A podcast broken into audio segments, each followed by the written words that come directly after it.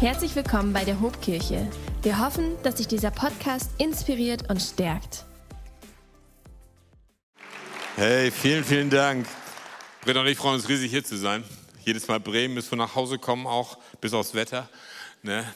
Ähm, aber es ist richtig schön, so viele Gesichter hier zu sehen, im ersten Gottesdienst, im zweiten auch, die man über die vielen Jahre immer mal wieder kennengelernt hat. Viele waren schon in Marseille. Einfach der Hammer. Bevor ich reingehe, hatte ich eine Vision, die ich, möchte ich gerne mitteilen. Ich glaube, es ist ein Wort für einzelne Leute.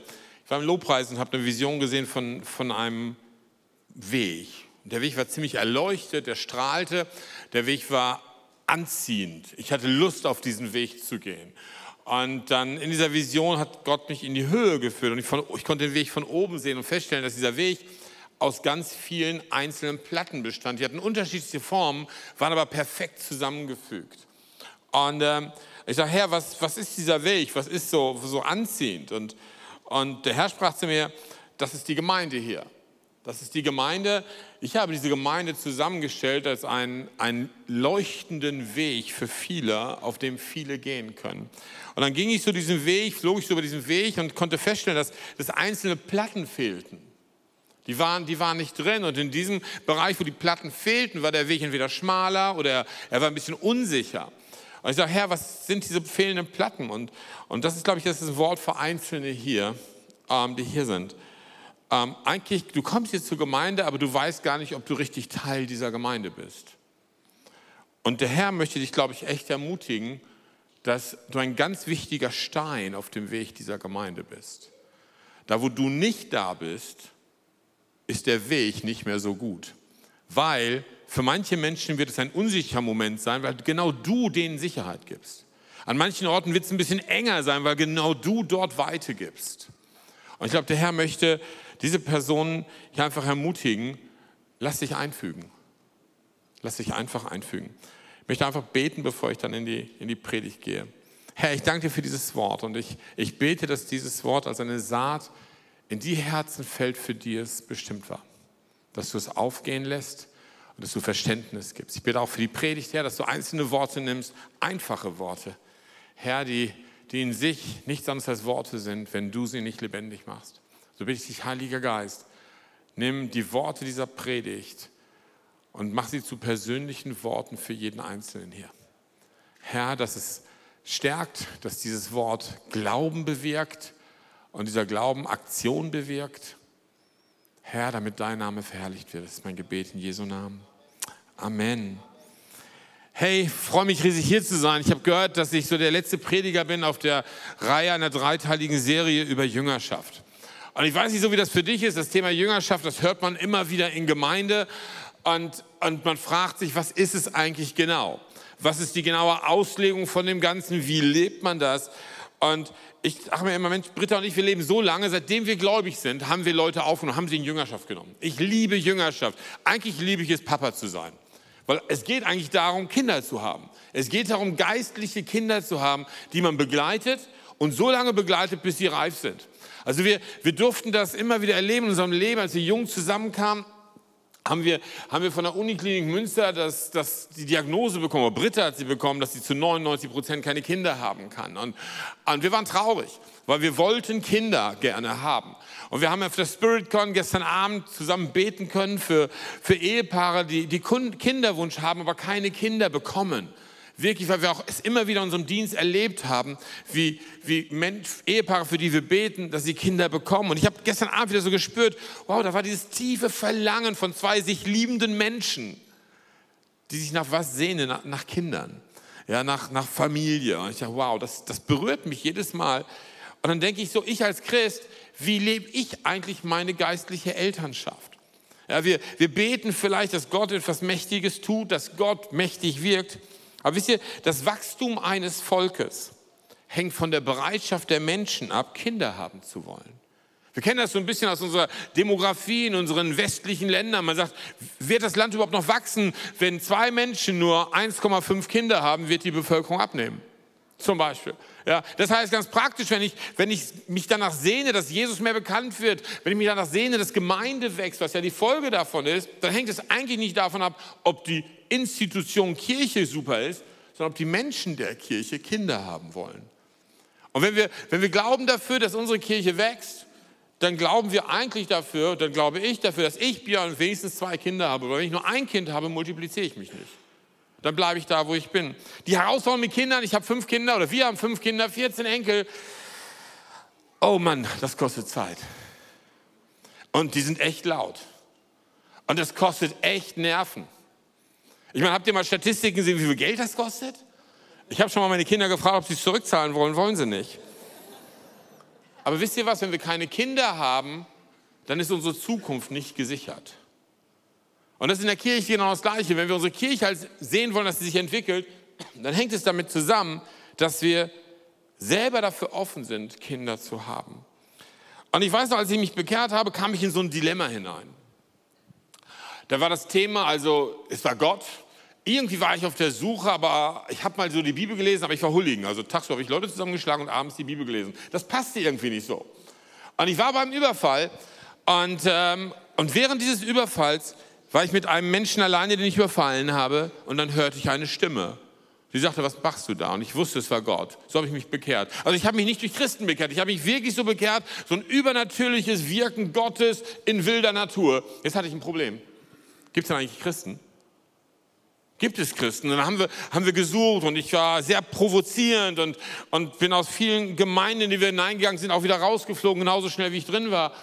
Und das hat ein Jahr gedauert. Aber nach einem Jahr habe ich dann Christen gefunden, die hatten diese wunderbare Botschaft, Gott liebt dich mit einer bedingungslosen Liebe. Hast du schon mal gehört? Hammer, ne? Also er liebt dich so, wie du bist. Und ich dachte, das ist es doch. Das will ich hören. Und, und dann habe ich mein Leben Jesus gegeben und mit dem Moment, wo ich Amen sagte, fingen die gleichen Christen an, die mir gerade noch gesagt haben, dass Gott mich so liebt, wie ich bin, wie wild an mir zu arbeiten, dass ich mich verändere. Und ich dachte, ich habe ein Problem. Ich habe ein Problem. Ich dachte, ich bin geliebt, wie ich bin. Und ich habe festgestellt, dass viele Menschen sehr viel Energie da hineingelegt haben, dass Björn anders wird. Und ich habe da mal eine gewisse provokative These aufgestellt, die ich einfach mal in den Raum werfe. Und vielleicht trete ich dir auf den Fuß, dann tut es mir leid, dann beten wir für Heilung später. Aber kann es sein, dass es uns ab und zu wichtiger ist, dass der Mensch in eine kultivierte Nachfolge kommt, als dass wir Nachfolger kultivieren?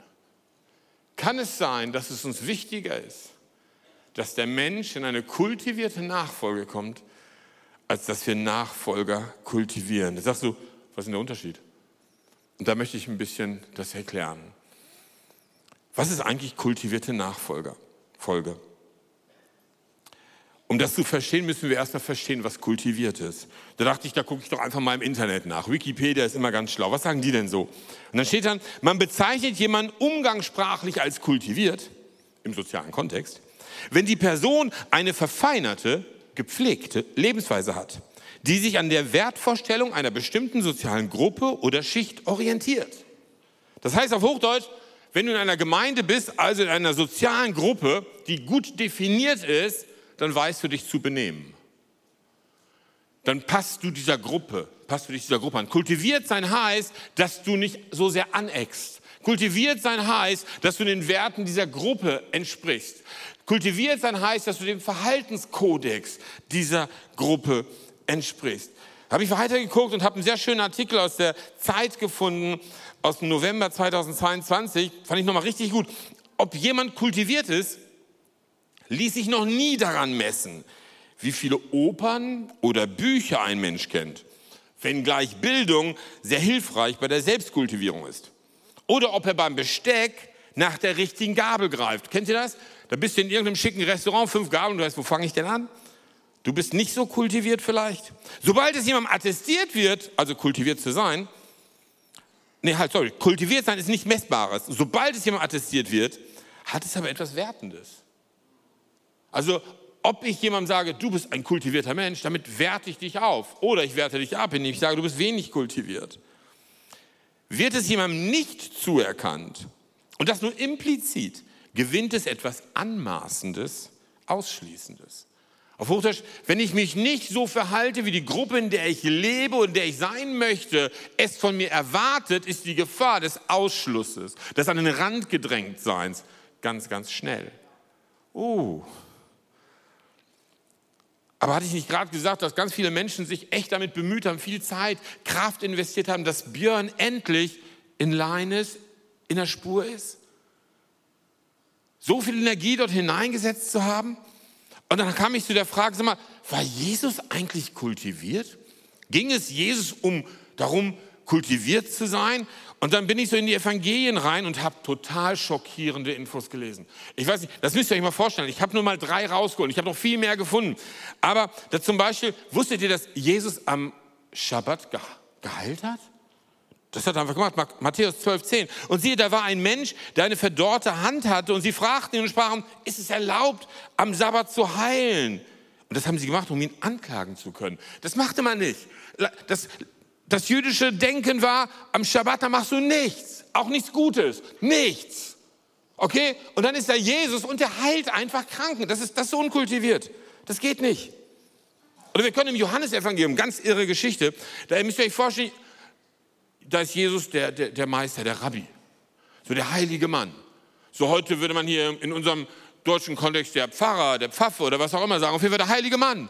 Die, dieser heilige Mann, der durfte ein paar Sachen nicht machen. Der durfte zum Beispiel nicht mit Frauen sprechen. Skandal, das wäre ein Skandal. Das ist unmöglich. Ja? Und, und dann ist er auch noch Jude und der darf mit so anderen Volksgruppen nicht sprechen, wie zum Beispiel mit Leuten aus Sam Samaria. Und dann steht da in Johannes 4,7, da kommt eine Frau aus Samaria. Doppeltes Pech. Um Wasser zu schöpfen. Und dann Skandal, wieder unkultiviert. Jesus spricht zu ihr gib mir zu trinken. Ich meine, das war so ein Skandal, dass als die Jünger zurückkamen, Jesus war alleine mit der Frau, noch alleine. Das geht gar nicht. Und die Jünger kommen zurück und die waren erstmal geschockt. Mann, Jesus spricht mit einer Frau. Oh nein, auch noch mit einer Ausländerin, die anders ist als wir. Total unkultiviert. Geht gar nicht. Und da merkt man erstmal, wie ein unkultivierter Mensch andere Kult, un, Menschen unkultiviert beeinflussen kann, weil plötzlich spricht im Markus Evangelium, Kapitel 7, Vers 1, ich glaube, das ist der Höhepunkt des Unkultivierten. Und es versammelten sich bei ihm die Pharisäer und einige Schriftgelehrten. Wer war das, die Pharisäer und Schriftgelehrten? Das waren die Leute, die die Bibel richtig gut kannten. Ja, also das waren jetzt nicht nur die Bösen, sondern es waren eigentlich die in ihrer Zeit meist hingegebenen gläubigen Menschen. Das sind so die, wenn du dich irgendwie mal falsch verhältst, die dir 30 Bibelverse zitieren, was du denn anders machen müsstest. Okay, das waren die da. Also die kamen. Und was machten die? Die kamen extra von Jerusalem, um Jesus zu treffen. Weil, Skandal, Achtung, haltet euch fest, sie sahen einige seiner Jünger mit unreinen, das heißt ungewaschenen Händen Brot essen. Wahnsinn, oder? Also ihr könnt ein bisschen mehr reagieren. Also als ich das gelesen habe, ich wollte schreien. Ich wollte schreien. Ich dachte, das kann doch nicht wahr sein. Das kann doch nicht sein, dass die Menschen einfach mit ungewaschenen Händen Brot essen. Ja, also, und dann habe ich festgestellt, Jesus hat noch ganz viel mehr unkultivierte Sachen gemacht. Aber wisst ihr, was das Schöne ist? Die Menschen wurden am Sabbat geheilt, obwohl er so unkultiviert war. Obwohl er so unkultiviert war, brach übrigens in Samaria eine Erweckung aus. Und ich bin davon überzeugt, obwohl sie so unkultiviert waren, schmeckte das Brot auch mit ungewaschenen Händen. Ja? So, so wir, wir haben bestimmte Verhaltenskodexe, wir haben bestimmte Erwartungen an den Menschen, aber mal ganz ehrlich, geht es wirklich darum bei Jüngerschaft? Geht es darum, dass wir Menschen beibringen, wie sie sich verhalten sollen in unserer Mitte? Ich glaube nicht. Ich glaube, dass Jesus nie wollte, dass wir kultivierte Nachfolger sind sondern dass er wollte, dass wir Nachfolge kultivieren. Und das möchte ich ein bisschen ausbauen. Wenn wir von Nachfolge kultivieren sprechen, dann sprechen wir eigentlich von multiplizieren, uns hinein engagieren in etwas, damit es fruchtbar wird. Okay? So, wir können im 1. Mose 1, Vers 11 direkt am Anfang etwas Interessantes lesen. Und Gott sprach, die Erde lasse Gras hervorsprossen, Kraut das Samen hervorbringe Fruchtbäume das Frucht tragen nach ihrer Art, in der ihr Same sei auf der Erde und es wurde so. Das heißt ganz praktisch, jedes Leben trägt schon in sich das Leben, was es reproduzieren soll. Was heißt das im geistlichen Sinn übertragen? Also im, im, im, im, biologischen Sinn, ich kann nur Menschen hervorbringen, keine Kuh und so weiter. Okay? Aber im geistlichen Sinn, ich bin Gemeindegründer. Ich gründe Gemeinden, wo ich nur kann, egal in welcher Nation. Worin multipliziere ich mich in Gemeindegründern? Und wenn ich unterwegs bin, Britta und ich, wir waren letztes Jahr 220 Tage in, ich glaube, in 17 Nationen und jedes Mal das gleiche Gebet. Herr, gib uns hier Kinder. Gib uns hier Kinder. Gib uns hier Menschen, in die wir uns hinein investieren können, damit sie was? Gemeinden gründen. Ich spreche gerade mit den Missionsgesellschaften im BFP und ich bitte Sie, dass Sie Missionsgesellschaften in der Welt gründen, weil sie sollen sich dementsprechend reproduzieren, was sie sind. Und so bist auch du dazu berufen, dich in etwas zu reproduzieren, was du bist, was du darstellst, was du kannst, was du machst, was deine Stärke und deine Berufung ist. Wow. Wenn wir heute rumreisen können, dann ist das nur möglich, weil wir so viele Menschen reproduziert haben in Marseille, die den Job machen, den wir früher gemacht haben. Versteht ihr? Das ist ja das Intergenerationelle. Und dann können wir lesen in 1. Mose 2,15 und der Herr, der Gott der Herr nahm den Menschen und setzte ihn in den Garten Eden, ihn zu bebauen und ihn zu bewahren. Weißt du, dass du deinen Garten Eden hast? Dein Garten Eden ist der von Gott definierte Raum, in dem du lebst. Das kann geografisch sein, das kann begabungsorientiert sein und berufungsorientiert. Aber Gott hat einen Plan für dich.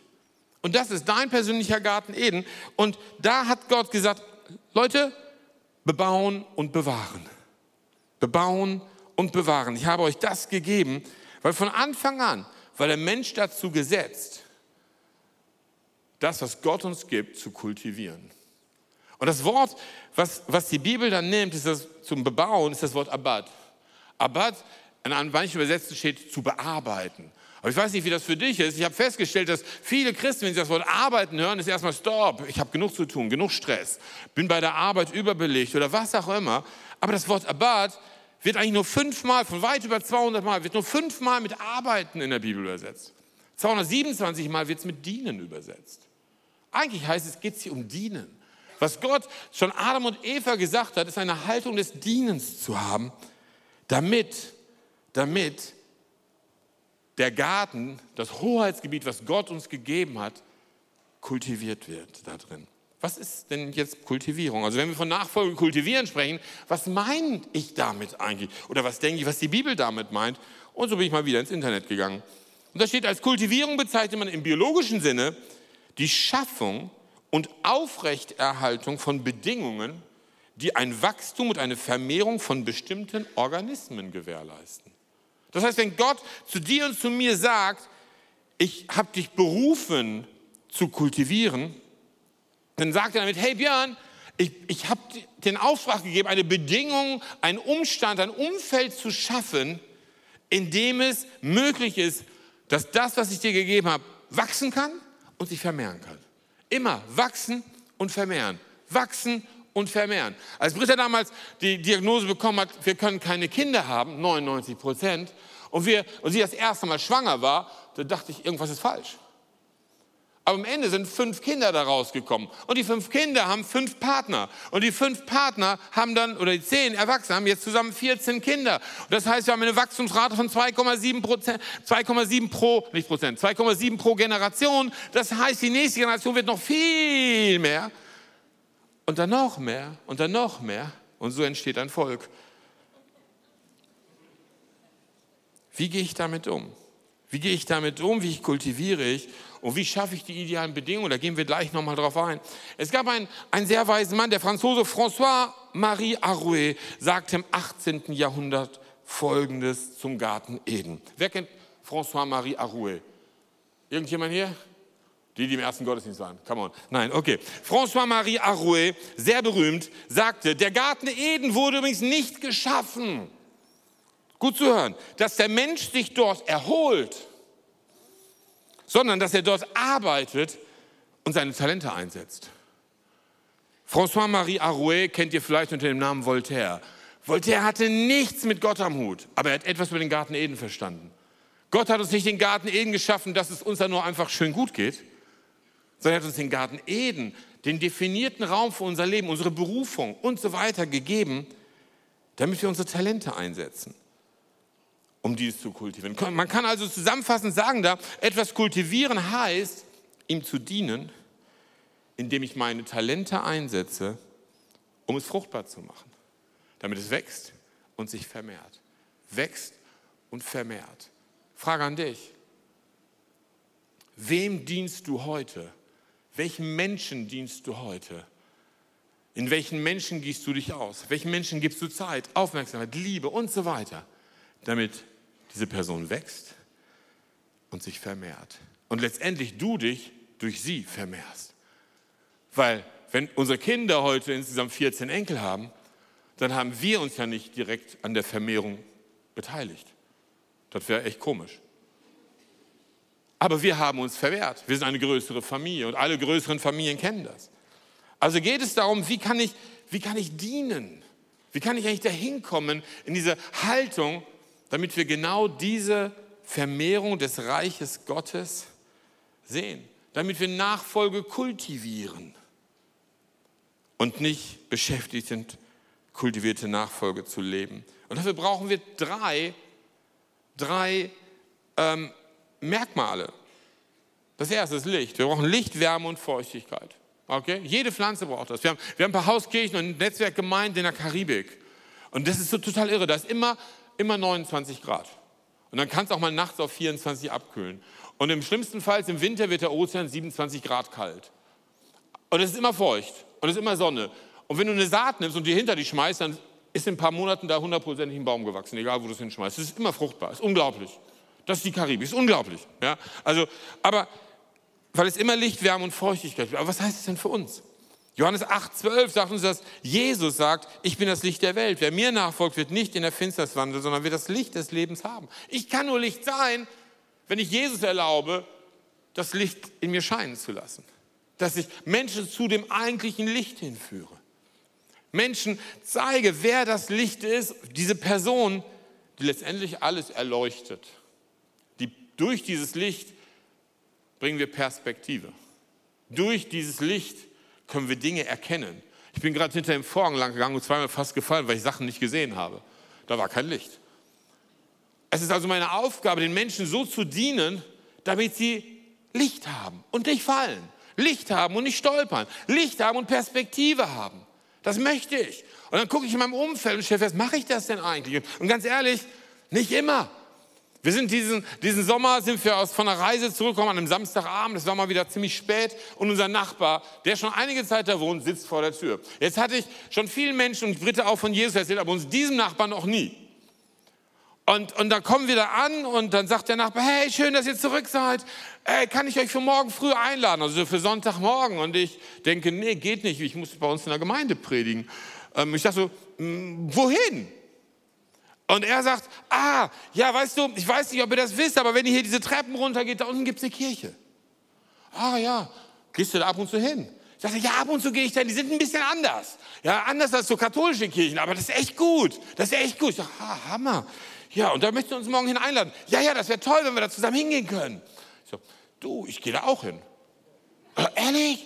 Kennst du die auch? Die sind gut, ne? So, so, so, weswegen gehst denn du da hin? Und da musste ich leider gestehen, dass ich der Pastor bin.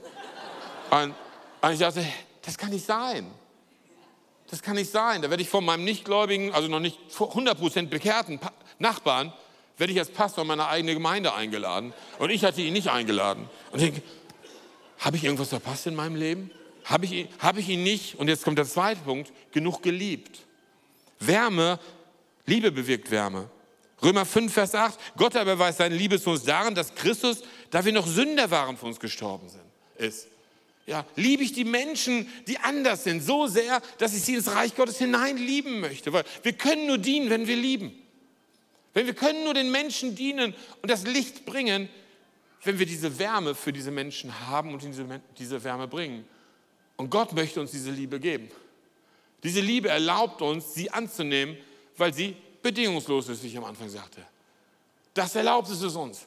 Okay? Und dann können wir ihnen diese Wärme bringen. Und diese Wärme, wir wissen das, diese Wärme bringt Heilung. Diese Wärme bringt Hoffnung. Diese Wärme sorgt dafür, dass es aufgehen kann. Sorgt dafür, dass eine angenehme Temperatur ist, eine angenehme Atmosphäre. Und wenn wir Licht und Wärme haben, aber kein Wasser, dann trocknet es trotzdem aus. Jedes Mal, wenn wir wieder nach einer Reise nach Hause kommen, denkt Britta, ich hoffe, die haben daran gedacht, die Pflanzen zu begießen. Sonst müssen wir wieder was auswechseln. Weil Wasser ist so wichtig. Und wir wissen von der Bibel, dass Wasser ein Symbol ist für Wort und für Geist. Wort alleine bringt nicht viel, Wort und Geist bringt Leben. Und Matthäus 28, Vers 19 und 20 ist an uns alle geschrieben. Geht nun hin und macht alle Nationen zu Jüngern. Wow, wie viele Nationen gibt es eigentlich? Und tauft sie auf den Namen des Vaters und des Sohnes und des Heiligen Geistes. Auch nicht nur evangelisieren, taufen. Und lehrt sie alles zu bewahren, was ich euch geboten habe. Wow, sie weiterführen. Und siehe, ich bin bei euch alle Tage bis zur Vollendung des Zeitalters. Was Jesus uns da eigentlich sagt, ist, seid bereit, Menschen zu dienen, wie ihr euren Kindern dient.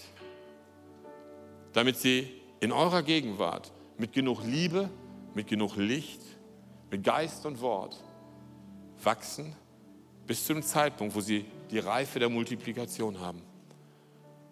Und dann werden wir plötzlich sehen, dass wir Kinder haben können. Viele Kinder. Das kurz gehört, unser Dienst hat sich entwickelt und Gott hat unserer Gemeinde in Marseille ein Wort gegeben. Und ich habe Panik. Gott hat zu unseren Leitern, gar nicht mal zu mir, zu unseren Leitern gesprochen. 200 Nationen. Wenn ihr wisst, wie viele Nationen es in der UNO gibt, dann wisst ihr, dass Gott eigentlich sagt, die ganze Welt. Und deswegen jedes Mal, wenn wir reisen, ich sage, Herr, ich bitte dich um die Nationen, Psalm 2, Vers 8. Du gibst sie mir als Erbe. Ich will sie haben. Und ich möchte zum Abschluss kommen. Als mein Nachbar mich eingeladen hatte, bin ich nach Hause gegangen. Und wisst ihr, was ich gemacht habe? Ich habe Buße getan. Nicht, weil ich was Böses gemacht habe. Weil Sünde heißt ja nicht was Böses machen. Sünde heißt eigentlich wortwörtlich, das Ziel verfehlt. Ich hatte das Ziel verfehlt mit meinem Nachbarn. Ich war nett, ich war netter Nachbar, aber, aber Gott wollte eigentlich noch was anderes. Ich sollte ihm dienen, ihn lieben, ihm Wärme bringen, ihm Licht bringen, ihm Perspektive zeigen und ihn weiterführen. Und dann ist so Gott so herrlich und dann kann ich sagen, Herr, vergib mir, ich möchte wieder fokussiert sein. Und wenn ich diese Botschaft dir bringe, glaube ich, das ist eine Botschaft, die Gott mir aufs Herz gelegt hat, in diesen Zeiten, in diesen Tagen. Dass wir als Kirche wieder fokussiert sind auf das eigentliche Ziel, wo es nicht darum geht, wie Christen sich benehmen, sondern wie die, die ihn nicht kennen, denen gedient wird, bis hin zur Erkenntnis Jesu, Wachstum in Jesus und selber Kinder zu haben. Und könnt ihr vielleicht mal kurz mal deine Augen zu machen? Ich möchte den Heiligen Geist bitten. Ich mag das so zu beten. Herr, zeig mir mein Spiegelbild. Zeig mir, wie ich wirklich bin. Und dich selber zu von dem Heiligen Geist zu erlauben, dass er dir zeigt, ob du dabei bist, Nachfolger zu suchen. Ob das dein Gebet ist, Herr, gib mir geistliche Kinder, gib mir Jünger. Ob du das überhaupt zutraust. Oder ob du das den anderen überlassen hast. Da möchte der Herr dich heute einladen und sagen, du hast so viel zu geben. Du hast so viel zu geben. Und ich möchte dich wieder zurückbringen aufs eigentliche Ziel. Und wenn du merkst, dass, dass du jetzt in diesem Spiegelbild eigentlich siehst, dass du, dass du das gar nicht im Fokus hattest, geistliche Kinder zu haben, sie zu erziehen und zu multiplizieren, Herr, das bete ich, dass du uns das jetzt zeigst. Zeig uns unser Bild. Zeig mir, ob ich darauf fokussiert bin, Nachfolger zu kultivieren, ihnen zu dienen, sie zu lieben, zum Licht zu bringen, sie zu trainieren, damit auch sie sich multiplizieren. wenn du merkst, dass, dass das nicht dein Fokus war, Darf ich dich kurz bitten, dass du deine Hand hebst? Weil ich möchte für euch beten. Ja, danke, danke, danke, danke. Das viele, ja, danke, danke. Wenn du sagst, ich möchte, ich möchte das zu meinem Fokus machen. Ich möchte uns einladen, dass wir dafür beten und vielleicht die, die ihr merkt, ja, ich möchte, ich möchte Gott um geistliche Kinder bitten. Dass ihr einfach aufsteht da, wo ihr seid, dass ich für euch beten kann. Dass Gott euren Augen schärft. Danke, Herr. Wenn ihr wenn ihr hinausgeht, wenn ihr im Alltag seid und Gott euch Menschen zeigt, er euch einlädt und ihr anfangt ihnen zu dienen, sie in Wachstum hineinführt und ihr feststellt, dass Gott euch ganz viele Jünger geben möchte, ganz viele geistliche Kinder. Heiliger Geist, du siehst jeden Einzelnen, der jetzt hier steht. Herr, und als allererstes möchten wir dir danken, dass du es uns jetzt gezeigt hast. Und dich um Vergebung bitten, wo wir das Ziel ein bisschen verpasst haben. Wir wissen, dass es nichts Böses ist und trotzdem verpasst. Herr, wir sagen, wir haben es gehört und heute wollen wir uns wieder fokussieren auf dein Ziel. Ums Eigentliche geht es, Herr. Herr, wir wollen dir sagen, wir wollen Menschen dienen, sie zu lieben, ihnen das Licht zu zeigen und sie zu entwickeln bis zur Multiplikation. Herr, wir bitten dich hiermit um geistliche Kinder, dass du uns sie zeigst und sie uns gibst. Dass wir sehen, wie du der Gott der Generationen bist und durch uns neue Generationen an gläubigen Menschen in dein Reich hinzuführst. Herr, ich segne jeden Einzelnen mit einem neuen scharfen Blick, die Menschen zu sehen und den Auftrag zu verstehen. Ich segne Einzelnen, jeden Einzelnen, der hier steht, mit offenen Ohren deine Stimme zu hören und zu verstehen, was du ihnen sagst. Herr, ich preise dich für die tollen Geschichten, die wir hören werden von neuen Kindern, geistlichen Kindern, von Jüngern, denen gedient wird, die in eine Atmosphäre hineingebracht werden von Wachstum und Multiplikation. Dir alle Ehre, Herr. Dich preisen wir dafür. Das beten wir in Jesu Namen. Amen. Wenn dich dieser Podcast gesegnet hat, würden wir gerne deine Geschichte hören. Schreib uns doch unter hallo@ho.de oder noch besser, schau einfach mal persönlich bei uns vorbei. Wir freuen uns auf dich.